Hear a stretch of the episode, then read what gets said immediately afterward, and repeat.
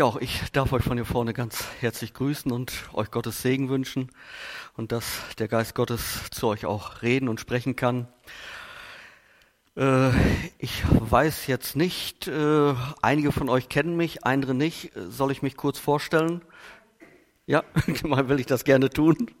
Also mein Name ist Jörg Rottmann, ich komme aus Buchsteinfurt, bin auch einer der ehemaligen aus Borkhorst, die auch sich leider von denen trennen mussten, wie es ja vielen anderen auch so ging, auch von euch, zwar schon 20 Jahre vor mir. Aber manchmal ist es einfach so. Zum Glauben gekommen bin ich im Frühjahr 1986, ich glaube wir zusammen sogar, Hannes. Ne?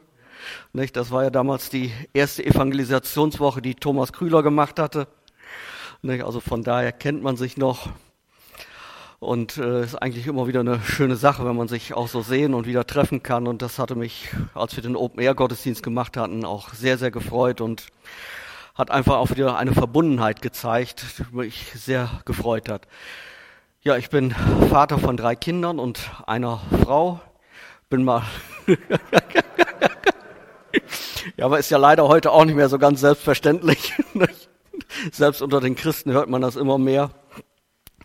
Ich bin vor 20 Jahren auch mal kurz hier in Deutschland auf dem Missionsfeld gewesen, in einer offenen Kinder- und Jugendarbeit, bin dort leider fürchterlich gescheitert und wieder zurückgekommen, habe aber trotzdem etwas sehr Schönes mitgebracht, nämlich meine Frau Anja, die ja auch bei uns, die auch heute Morgen mit, heute Abend mit hier ist nicht? Und äh, durfte einfach auch ja damals in der Gemeinde wieder ganz neu aufbauen, mich auf, neu aufblühen wieder und wieder so ganz neu auch zum Herrn finden. Und das ist immer wieder eine schöne Sache, die wir so mit dem Herrn erleben dürfen, dass der Mensch oftmals einfach auch scheitert, aber er steht auch wieder auf, er darf wieder aufstehen und das ist eine ganz schöne und ganz tolle Sache. Ja, ich soll übrigens noch ganz herzlich grüßen aus unserer kleinen Gemeinschaft, die wir jetzt in Burg Steinfurt neu aufgemacht haben. Und wir freuen uns einfach, dass wir auch so ein Stück weit eine Verbundenheit finden und auch haben. Und heute Morgen noch mit Heinz Greive gesprochen. Wir freuen uns auch, wenn mal einer von euch zu uns zum Predigen kommt, dass wir da auch so ein bisschen einen Austausch haben. Ja, ich denke mal, das soll erstmal zu meiner Person reichen dann auch. Ich denke mal, das Wort Gottes ist viel, viel wichtiger. Ich möchte, bevor ich zum Wort Gottes komme, auch noch eben einmal kurz beten. Herr Jesus, ich freue mich, Herr, dass wir als deine Kinder immer wieder neu zusammenkommen dürfen, auch unter dein Wort. Herr, ich danke dir, dass wir einfach die Wichtigkeit und die Ernsthaftigkeit deines Wortes auch immer wieder sehen und erleben dürfen.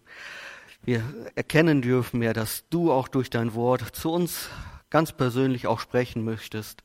Und das möchte ich einfach auch für heute Abend bitten, Herr, dass du mir die richtigen Worte in den Mund legst, aber dass du auch durch deinen Geist, Herr, zu jedem Einzelnen sprichst. Du weißt, was jeder Einzelne braucht, ob er Auferbauung braucht oder auch Zurechtweisung braucht. Du weißt es, Herr, und du kannst reden, Herr, und ich freue mich über das, was wir erleben dürfen.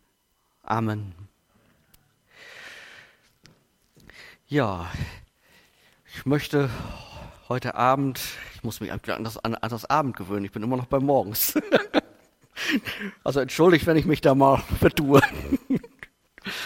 ich möchte heute Abend ein paar Gedanken mit euch teilen, die mir, ja, wo ich eigentlich schon länger immer wieder mich mit beschäftige auch. Und zwar mit dem höchsten, mit dem größten Gebot, das Gott uns ja in seinem Wort auch gegeben hat.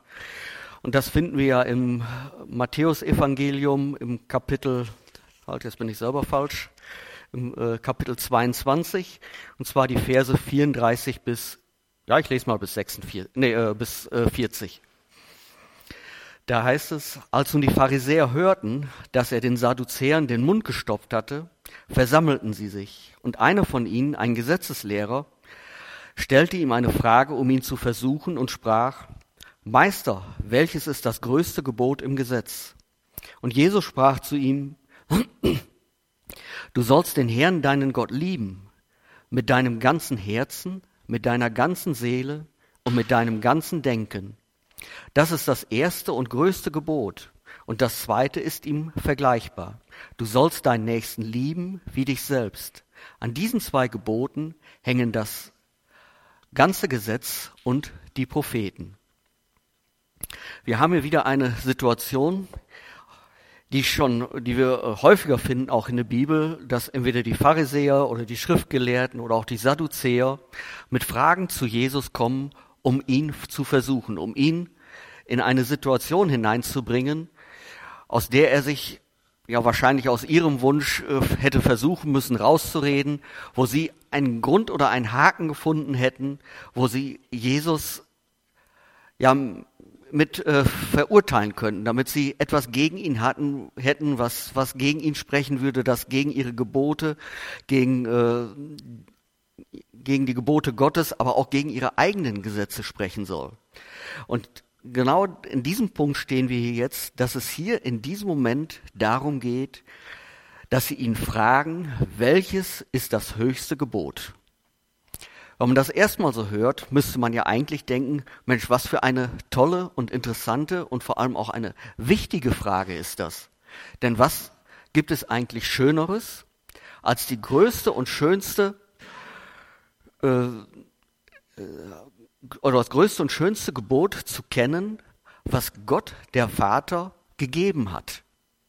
Aber die Pharisäer so wie sie sind, oder auch die Schriftgelehrten und Sadduzäer, wie sie damals waren, die, die hohen Gelehrten, nicht, haben selbst diese Dinge immer wieder gebraucht, um reinzuschlagen, um Chaos zu verurteilen, zu versuchen, um ja irgendwelche Angriffspunkte zu finden. Und das finde ich eigentlich immer sehr, sehr schade und sehr traurig und merke das auch, dass das auch in der Christenwelt leider immer wieder auch so ist. Und gerade jetzt, ich möchte jetzt nicht politisch werden oder ähnliches, nicht, gerade jetzt auch in dieser Corona-Zeit, in der wir leben, nicht, wo es auch immer wieder geht, nicht? Mit diesen, mit der absoluten Gehörigkeit der, der deutschen Gesetze, aber dann wieder auch, aber Gottes Wort können wir es doch auch so lesen. Immer diese Streitpunkte, die da sind und die oft mal, wo ich immer wieder denke, das ist eigentlich nur das, wo es der wo der Teufel versucht, einen Angriffspunkt bei uns Christen zu finden, um uns durcheinander zu bringen, um uns ja, auf Distanz zu bringen, dass wir nicht als eine Einheit vor unserem himmlischen Vater und Herrn stehen. Aber wir wissen, dass wir auch das sehen und erkennen dürfen und einfach auch erleben dürfen, dass Jesus auch, auch mit seinem Geist uns da auch immer wieder in die richtigen Bahnen führt und uns auch wirklich zu ihm hinführt und uns Liebe auch untereinander schenken will. Und nicht so handeln müssen, wie es eben die, die, äh, die hohen geistlichen Gelehrten des damaligen Israels waren. Und wenn wir hier lesen in Vers 37, wie Jesus antwortet, dann dürfen wir uns da, denke ich, sehr, sehr drüber freuen. Und Jesus sprach zu ihm, du sollst. Nicht im ersten Moment habe ich auch wieder gedacht, meine Herren, immer wieder dieses Wort, du sollst. Das höre ich den ganzen Tag, das höre ich auf dem Arbeitsplatz, manchmal auch von meiner Frau, da habt's ihr wahrscheinlich besser. Nein, so sind wir Menschen einfach nicht. Wir haben alle irgendwo Wünsche, wir haben Erwartungen, die wir immer wieder auch an, an unser Gegenüber haben. Und von daher auch immer wieder diese Aussage, du sollst. Und hier sehen wir, dass Gott, der Vater, auch so vor uns steht und sagt, du sollst. Andere Stellen in der Bibel sprechen sehr viel von Freiheit. Freiheit, die wir haben, dass Gott uns alles geben will, alles schenken will und wir eigentlich äh, nur still in, in seinem Wort ruhen sollen und ruhen dürfen. Nicht? Aber trotzdem, gerade wenn es um, um die Gebote um die Gebote Gottes geht, lesen wir immer wieder diese Aussage, du sollst. Und da habe ich mir dann auch so einige Gedanken drüber gemacht und habe mich im Grunde genommen so im Nachhinein sehr darüber gefreut, dass da nicht einfach nur steht, ach, das wäre schön oder mach doch mal, nicht? sondern diese klare und eindeutige Aussage hier steht, du sollst. Weil wenn wir uns überlegen oder mal darüber nachdenken, wer hat diese Aussage getroffen? Ist diese Aussage von einem Menschen, der schwach ist in seinem Denken, in seinen Aussagen, in sein, mit all seiner Unfähigkeit, in der, in, der, in der er drin steht? Oder ist es Gott? Gott, der Schöpfer dieser Welt, Gott, der Schöpfer von uns Menschen, der die ganze Natur und alles gemacht hat. Nicht, ähm, ich könnte jetzt einiges äh, lesen aus der Bibel, aber ich denke, das würde heute Abend zu, zu weit führen. Aber ich denke mal, ihr seid alle sehr bibelkundig, wenn wir einmal so an den Hiob zurückdenken.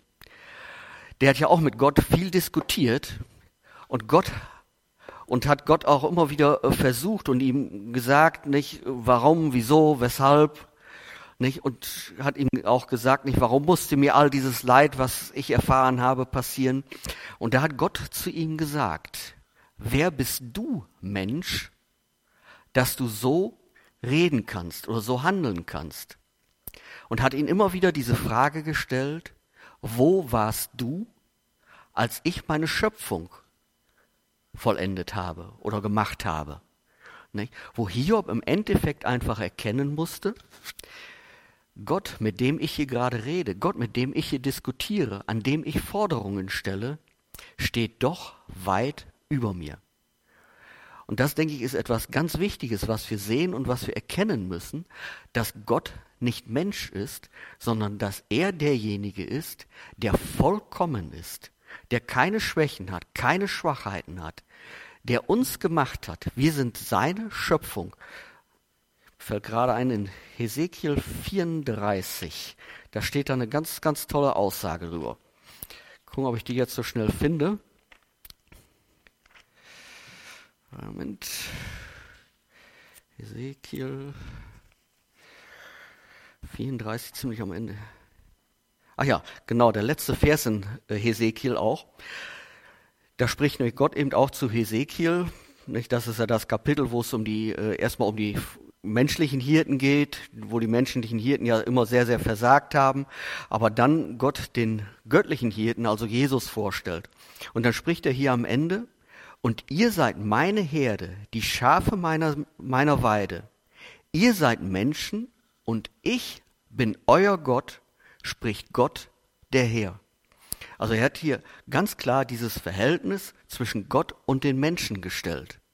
Und wenn man das Kapitel äh, im Vorfeld liest, dann lesen wir davon, dass Gott jetzt nicht einfach nur so von oben herab als der große Herrscher dasteht, sondern dass er ein Herrscher ist, der in großer Liebe vor seinem Volk steht und mit seinem Volk in großer Liebe auch führen, leiten will und sie ihnen wirklich die Plätze zeigen will oder die äh, das Leben so zeigen möchte, dass es für sie gut ist. Und das ist auch das, was Gott in seinem Gebot uns darstellen will. Und wenn man das in diesem Hintergrund einmal sieht, denke ich, ist dieses Du sollst kein ermahnendes Schimpfen von oben herab, sondern vielmehr als eine Ermahnung, als ein Hilfe, ein, eine Hilfestellung, die uns tragend in das hineinführen will, in dem wir leben dürfen, in dem, was wir in Jesus haben und erleben dürfen. Und ja, und von daher ist dieses Du sollst eigentlich, ja, wie ich es gerade sagte, keine Bedrohung zu uns, sondern vielmehr Liebe, die uns hier entgegengebracht wird. Aber ich komme da gleich noch in Einzelnen etwas näher zu. Ne? Und das, das ist nämlich eben auch das, und dieser Vers geht ja an dieser Stelle auch weiter. Du sollst den Herrn, deinen Gott, lieben. Ich habe gerade schon davon gesprochen, wer Gott ist, nicht, dass er ja der Schöpfer ist, er der Allmächtige ist, der Große ist. Aber hier ist noch ein Wort damit drin, das mir sehr, sehr wichtig ist und mir auch sehr viel bedeutet. Und wo dieses Gebot, das wir uns gleich noch etwas weiter und näher auch betrachten, erst in richtige Tiefe und den richtigen Sinn darin gibt. Denn es heißt hier, du sollst den Herrn deinen Gott lieben. Und das ist etwas Wunderbares. Dieser große Gott, dieser Schöpfer dieser Welt, nicht, der uns hier begegnet mit einem Du sollst. Er ist ein liebender Gott. Er möchte ein persönlicher Gott sein. Ein Gott, mit dem ich reden darf. Mit dem ich kommunizieren darf, in dessen Gemeinschaft ich hineintreten kann, durch den Kreuzestod Jesu auch, durch das einmalige Opfer Jesu. Und jeder, der äh, diesen Schritt gegangen ist und zu Gott wirklich sagen kann, es ist mein Gott, steht hier in einer ganz großen und einer wunderbaren Position. Denn wenn wir uns allein mal den Vers aus Johannes 1, Vers 12, ich denke, ihr kennt ihn alle, äh, einmal anschauen, nicht? dann sehen wir da Großes drin, denke ich immer wieder. Nicht? Da heißt es ja, allen aber, die ihn aufnahmen, denen gab er das Anrecht, Kinder Gottes zu werden, denen, die an seinen Namen glauben. Nicht? Diejenigen, die ihn aufnahmen, die dürfen, die sind Kinder Gottes. Die gehören in die Familie Gottes hinein ohne Wenn und Aber. Auch wenn wir scheitern mal in unserem Leben, auch wenn wir in Sünde gefallen sind, wir bleiben und sind Kinder Gottes und wir sind geliebte Kinder Gottes. Und diese Liebe, wissen wir ja alle, die hat sich ja so unwahrscheinlich stark und groß auch gezeigt in, in dem Opfer, das Jesus am Kreuz gebracht hat, nicht, wo wir uns nur darüber freuen können. Nicht? Und Jetzt hier in der äh, Schlachterübersetzung steht ja, dass wir ein Anrecht haben, Kinder Gottes zu sein. Andere Übersetzungen sprechen davon, dass wir ein Recht darauf haben, Kinder Gottes zu sein. Nicht? Oder die Macht haben, sogar Kinder Gottes zu sein. Und jedes Kind hat in seiner Familie auch Rechte. Und diese Rechte dürfen wir annehmen. Die dürfen wir für uns ganz persönlich nehmen. Ein Geschenk, das ja, wenn man es versuchen würde, mit dem menschlichen Verstand äh, zu, verstehen, ich glaube, da würden wir alle dran scheitern. Aber wir dürfen es mit dem Herzen annehmen. Und dieser liebende und uns tragende und schützende Gott, nicht der, der sagt hier zu uns nicht, du sollst den Herrn, dein Gott, lieben. Und jetzt kommt's eigentlich, nicht? Mit deinem ganzen Herzen, mit deiner ganzen Seele, und mit deinem ganzen Denken. Also der ganze Mensch ist hier angesprochen. Nicht? Gerade wenn man mal überlegt, nicht? mit meinem ganzen Herzen. Nicht?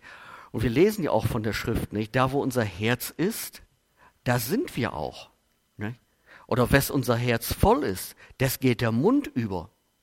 Ne? Also das, was im Herzen ist, das ist eigentlich das, was uns prägt, das, was uns im Grunde genommen auch ja ausmacht. Und dieses Herz soll ganz bei unserem Gott sein. Das soll er nicht, er soll ganz äh, bei unserem Gott sein, weil wir wissen, dass wir geliebte Kinder sind. Nicht, da soll, da soll, ja, da, da, da sehe ich einfach diese, diese diese Ermahnung, und Ermahnung heißt ja jetzt nicht, äh, äh, nicht du musst jetzt, du sollst, du nicht, dieser Druck nicht, sondern Ermahnung heißt ja im Grunde genommen auch, es ist ein Tragen, es ist ein Hinführen. Nicht? Und mit diesem Hinführen und mit diesem Hinweis, in, mit ganzem Herzen bei Gott zu sein, will Gott uns ja auch etwas sagen, und zwar etwas ganz Wichtiges auch. Nicht? Und dann heißt es ja auch weiter, und mit deiner ganzen Seele, also auch mein Gefühlsleben, nicht mein, äh, mein Gefühlsleben, so was ich denke, was, was, was ich fühle, nicht was, was mein Leben oder was mich eigentlich ausmacht. Nicht jeder hat ja da so seine eigene Prägung auch. Und diese ganze Seele, die soll ganz bei Gott sein. Und dann heißt es eben auch noch weiter, und mit deinen ganzen Denken. Also alles das, was auch in unserem Verstand ist, soll ganz bei unserem Gott sein.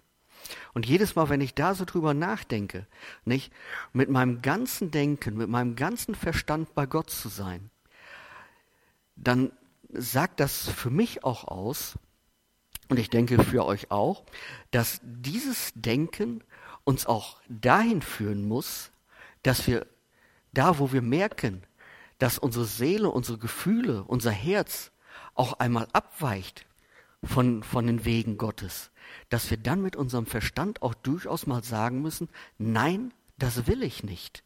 Ich will bei meinem Herrn sein. Und das, da sehen wir einfach, dass unser ganzes Sein, so wie es ist, einfach zusammenkommen muss, zusammenwirken muss, um in der Nähe Gottes zu sein, um dieses höchste Gebot zu verstehen und es auch zu befolgen. Und das eben nicht nur aus einem Druck, aus einem Zwang heraus, sondern weil ich es möchte, weil mein Herz dahinter steht, weil mein Gefühl sagt, Mensch, dort bin ich geboren, dort fühle ich mich wohl, da möchte ich sein. Aber auch unsere Gedanken ganz klar sich danach orientieren, ne?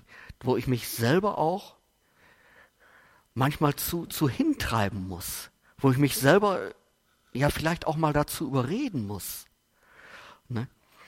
Aber das ist das, was das ausmacht. Und nicht, das ist auch das, was uns bei unserem Gott hält. Nicht? Dass wir mit ganzem Herzen, mit der ganzen Seele und mit unserem ganzen Denken, andere Übersetzungen sprechen hier von unserem Verstand, nicht bei unserem Gott sind. Und jetzt muss man ja eigentlich an dieser Stelle fragen, Gott, warum gibst du uns dieses Gebot? Warum lässt du uns oder sprichst du so klare und deutliche Worte zu uns, dass wir so bei dir sein sollen? Und ich denke, jeder Christ, der mal in sein Leben selber hineinschaut, weiß und merkt, wie schnell Menschen doch, wie schnell man selber doch auch die Wege Gottes verlässt, weil das eigene Wollen oftmals dagegen spricht, nicht weil meine Gefühle dagegen sprechen, nicht weil die Verlockungen dieser Welt oftmals dagegen sprechen, nicht wo es immer wieder auch heißt, ach ich möchte doch, ach ich kann doch auch, ich lebe doch in der Freiheit. Ne? Und das sind oftmals Dinge, die uns nicht in die Nähe Gottes hineinbringen, sondern vielmehr uns von unserem lebendigen Gott wegbringen. Und was haben wir davon, wenn wir aus der Nähe, aus der Hand Gottes herausgehen, dann erleben wir Leid, dann erleben wir Probleme, dann sind wir, dann fangen wir an, dass wir auf uns selber gestellt sind. Da muss ich mich ja selber aus meinen Problemen herausreißen. Nicht? Und wie schön ist es da doch in der Nähe Gottes zu sein. Ich habe früher sehr, sehr viel Kinderarbeit gemacht und ich habe den Kindern das damals mal versucht zu erklären, was das heißt, in der Nähe Gottes zu sein. Oder wir sprechen andersrum auch davon, dass wir in der Hand Gottes geborgen sind. Und jetzt können wir uns eine Hand ja vorstellen, dass sie so schön umschließend ist, so dass wir uns da mitten reinsetzen können und da uns einfach drin auch wohlfühlen können. Nicht, gar nicht rauskommen, einfach drinne sind. Aber wie sieht das aus, wenn wir weil wir Gottes Wege nicht mehr so ernst nehmen und so eng sehen, diese Hand immer weiter auseinanderklappen oder vielleicht am Rand hochklettern und darüber hinausschauen. Was ist denn dahinter noch los? Was ist hinter der Geborgenheit Gottes? Diese Neugierde, die den Menschen ja auch ausmacht. Nicht? Und was ist vor allem dann, wenn wir auf den Rand steigen, vielleicht am Rand entlang balancieren? Wie schnell fällt man dann herunter? und ist zurück in dieser Welt. Und darum dieses höchste Gebot, nicht, dass Jesus hier spricht, nicht, und mit diesem Du sollst auch dahinter. Da merken wir auf einmal, dieses Gebot ist nicht etwas, was Druck machen will. Dieses Gebot ist nicht etwas, was uns unterdrücken will, was uns niedermachen will, sondern dieses Gebot ist gegeben zu unserem Schutz damit will Gott uns schützen vor, den, vor dieser Welt, vor dem Problem dieser Welt, vor dem Problem unseres Lebens auch. Habt ihr schon mal versucht, wenn ihr so in Sünde gefallen seid und die Wege Gottes verlassen habt, Gott gar nicht mehr so richtig in eurem Herzen spürt und dann kommen Sorgen, dann kommen Probleme, Geldnöte, Krankheitsnöte oder was weiß ich und dann sprecht äh, nicht, äh, Herr, hilf mir, Herr, errette du mich. Wie schwer das fällt, dieses Wort zu, zu sprechen, das ist dann wahnsinnig schwer. Aber wie einfach ist es, Gott anzurufen und ihn um Hilfe zu bitten, wenn man in seiner Nähe ist. Da ist kein Schamgefühl da, wegen Sünde oder dergleichen. Ne? Und das ist das, oder dieser Schutz, in den Gott uns mit diesem Gebot hineinstellen will. Und ja, einfach das, worüber wir uns freuen dürfen. Ne? Jetzt geht es ja auch weiter, nicht? Das ist ja das erste oder das größte Gebot, was er uns gegeben hat. Dann heißt es weiter in Vers 38, das ist das erste und größte Gebot. Und das zweite ist ihm vergleichbar. Du sollst deinen Nächsten lieben wie dich selbst. Und da kommen wir wieder an einen Punkt, wo wir oftmals denken, nicht, wie schwer ist das? Wie schnell leben wir selbst in der Gemeinde, selbst in der Gemeinschaft, selbst in einer Bruderschaft, in einer Schwesternschaft, die, die wirklich auch gut ist. Wie schnell kommt man da auch an Punkte, wo es Reibereien gibt, wo es Uneinigkeit gibt? Nicht? Und nicht, wo man sich selbst oder den anderen vielleicht auch mal übervorteilt.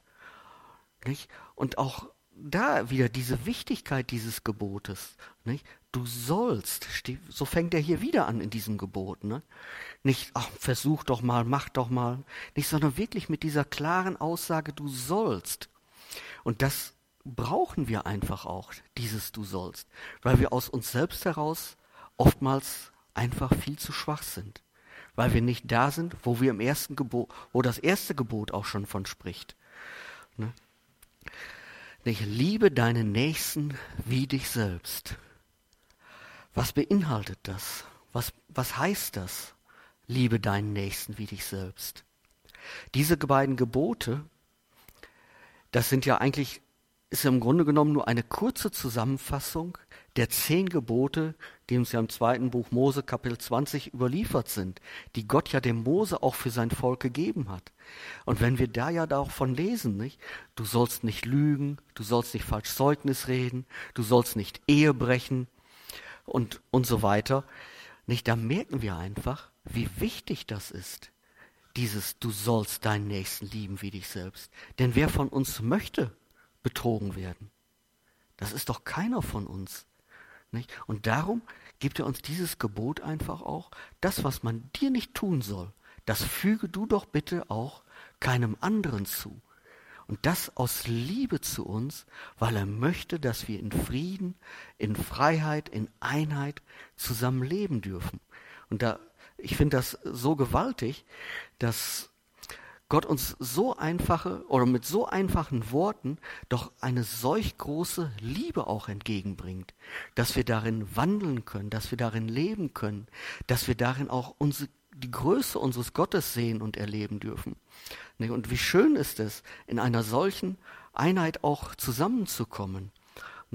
Wir haben es jetzt ja auch, auch gerade vor kurzem noch, noch wieder so erlebt, nicht, dass auch zwei bei uns in der Gemeinschaft äh, durch, durch blöde Missverständnisse und dergleichen völlig aneinander geraten sind und sich einfach nicht, nicht, mehr, nicht mehr ausstehen konnten nicht? und nur noch böse Gedanken auch über den, hatten, über den anderen hatten. Und wir merken einfach, dass, dass, dass die ganze Gemeinschaft, in der wir leben, auch, auch anfing zu zerstören weil da einfach diese Uneinigkeit sind. Weil eine Gemeinde ist ja ein Leib. Und wenn ein Glied leidet, leiden die anderen mit. Nicht? Und, nicht? und äh, durch diese blöden Missverständnisse, die da waren, konnten sie sich auch nicht mehr richtig in die Augen schauen. Nicht? Es, war, es bildete sich oder es schaukelte sich eine richtige Feindschaft hoch. Nicht? Und ich weiß nicht wieso und, und warum, aber Gott hat mich und meine Frau dazu gebraucht, um dort als Friedensstifter einzuschreiten, dass wir beide Seiten gehört haben, dass wir versucht haben, beide Seiten zu verstehen, nicht? Und das Ende ist eigentlich das gewesen, dass diese beiden Personen zusammengekommen sind und einfach mal darüber gesprochen haben, wo sind meine Verletzungen, wo sind deine Verletzungen und dann auf einmal merken, Mensch, viele Missverständnisse hatten wir gehabt. Nicht? Aber dieses, diese bösen Gedanken, die vorher alles zerstört haben. Und die beiden sind in Gebet, in Vergebung wieder auseinandergegangen. nicht? Und wie wir sie danach wieder gesehen haben, da haben wir ein Strahlen in den Gesichtern gesehen, was vorher völlig zerstört gewesen ist. Nicht? Die Liebe untereinander suchen, nicht das Böse von dem anderen denken. Nicht? Und da fängt das Ganze ja schon mit an. Nicht? Wenn ich irgendwas falsch verstehe, nicht? dann geht das ja ganz schnell in meinem Kopf auch rum, ah, die will mir Böses. Der, will, der will mir was. Nicht? Und so schaukelt sich das hoch. Aber wenn wir da die Kraft haben oder die Macht einfach auch spüren, die wir in Jesus haben, nein, ich nehme, nehme das nicht an. Ich frage mal nach. Nicht? Ich, gehe, ich nehme mich selber mal zurück. Dann werden wir erleben, was das für eine Freiheit ist. Und ja, eigentlich sind diese ganzen Uneinigkeiten nicht eigentlich in, in, ja, in dem äh, geborgen oder finden wir immer wieder, weil die Mächte der Finsternis uns ja auch immer wieder stören wollen, uns immer wieder trennen wollen. Nicht? Da heißt es ja im Epheser Kapitel 6 im Vers 10, oder da fängt's an, nicht? Im Übrigen, meine Brüder, seid stark in dem Herrn und in der Macht seiner Stärke. Zieh die ganze Waffenrüstung an, und jetzt kommt's, damit ihr standhalten könnt gegen die gegen, gegenüber den listigen Kunstgriffen des Teufels. Denn unser Kampf richtet sich nicht gegen Fleisch und Blut, sondern gegen die Herrschaften, gegen die Gewalten, gegen die Weltbeherrscher der Finsternis dieser Weltzeit, gegen die geistlichen Mächte der Bosheit in den himmlischen Regionen. Und die versuchen immer wieder auch in unserem Leben Fuß zu fassen.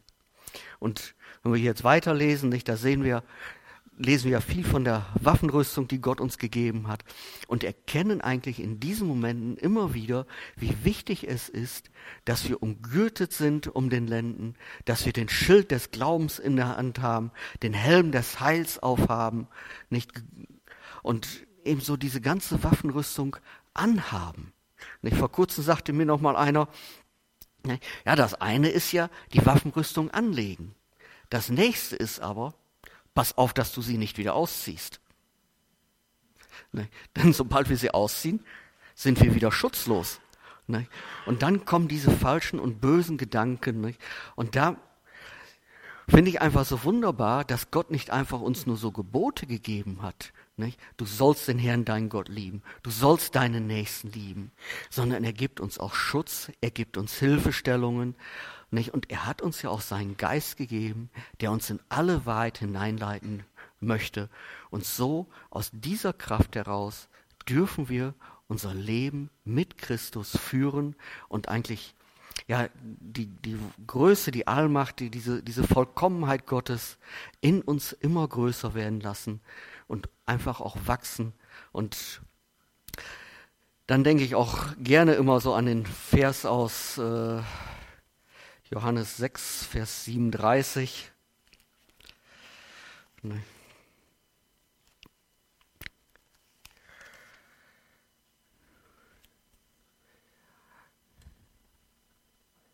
Nein, da vertue ich mich jetzt gerade.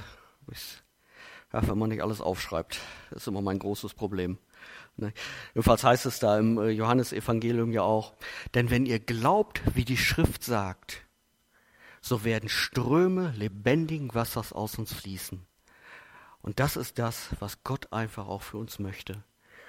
Nicht, dass wir einfach diese Ströme des lebendigen Wassers aus uns herausfließen können, dass wir untereinander uns auferbauen können, dass wir aber auch diese, die Menschen dieser Welt immer wieder auf Christus, auf sein Opfer hin ansprechen dürfen und so einfach Gemeinde bauen können und Gemeinde bauen dürfen.